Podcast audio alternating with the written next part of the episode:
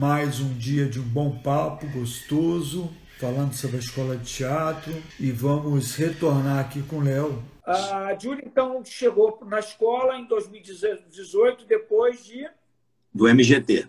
Do MGT que foi feito lá em. Curitiba. É, a gente não se conheceu em Curitiba e ela veio para cá e aí ela entrou na escola possivelmente em maio, né? Eu acho que foi isso. Isso. Não, você sabe que eu acho que foi na última semana de abril? Pode ser também. Se eu não me engano, foi na última semana de abril que a gente reprogramou e começou. Aí ela fez esse período de, de 2018 e linkou com a formatura fazendo a Pepita, correto? É, pode ser que essa primeira formatura não. dela não tenha sido Pepita. Não, eu não me... Foi? Foi. Sabe o que eu estou lembrado agora? Que foi com a Michelle, que ela fez um par no final, ela e Michelle.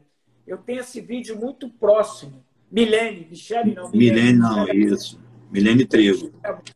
Eu me lembro que elas fizeram no final, terminou o Pepita Sim. com as duas, e a Milene no ano seguinte não ficou com a gente. Então foi a Julia. Aí ela, ela completou mais um ano, sendo que no meio do ano ela participou do, acho que foi do primeiro festival de curtas, ou do segundo. Exatamente.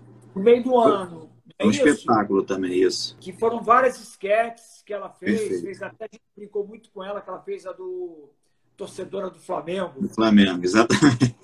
É isso? Aí eu falei, tu deu sorte que o Flamengo ganhou tudo isso. é verdade. E, e aí no final do ano, e eu não me lembro com qual ah, a mentira tem perna curta, se eu não me engano. Isso. O que agregou a, Ju, a Júlia e a, e a vocês nesses ah. dois anos de escola? O que trouxe de positividade? Porque o teatro em si, você acredita que ele não seja só para quem quer ser artista? Eu tiro por mim, Mar. Eu, quando era criança, eu era uma, uma pessoa muito tímida. Né? E talvez se eu tivesse feito alguma atividade parecida com o teatro, pelo menos, eu teria desenvolvido outras áreas para a minha vida, para o trabalho, né? para o meu bem social, para o meu bem-estar. E é esse a principal função. É, e outra coisa, o teatro ele te desperta para você viver outros papéis.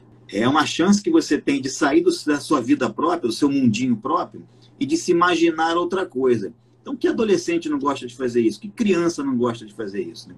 Então é encantador. Então a desinibição, a presença de palco, é, a tranquilidade de falar em público, são vários fatores que o teatro agrega para uma pessoa, sem dúvida. A, a Júlia já tinha participado de, de, de curso de teatro, de alguma peça? Não, ela tinha, ela tinha feito, ela fez dança por muito tempo também, uma companhia de dança até bem conhecida. Ela fazia apresentações é, mas somente de dança. Vou tentar lembrar o nome aqui. Centro de Dança Rio. Sei qual é. é. E a dança, a dança traz uma presença de palco extraordinária. Tem dúvida. A dança é muito rápido, tudo. A minha filha fez, a Priscila fez, começou com os três anos de idade. E ela está hoje com 36, ela parou já de dançar há muito tempo, mas até o ano passado até o meado do ano, ela ainda era professora de dança. A dança é fora de série. E o que você crê, assim, com a entrada dela na companhia, o que, que acrescentou para ela a nível de da pessoa Júlia, do crescimento artístico, você é melhor do que a gente para falar alguma coisa, né? Que se convive com ela diariamente. Ela amadureceu bastante, foi nítido isso nela, e também o autoconhecimento. Né? A Júlia passou a fazer alguns comentários ou passou a se, a se postar de uma maneira um pouco diferente. Foi realmente um autoconhecimento. E é um período de muita intensidade na vida de uma criança de 11 aos 13, principalmente uma menina, né? Os hormônios começam a, aumentar. Uhum. E ela focou, né? Hoje a Júlia é uma menina que sabe o que quer. E isso começou ali. Você pode ter certeza que foi um grande desafio para ela, Mar. principalmente o Pepita, né? que foi um papel muito grande que ela fez, uma fala muito grande, né?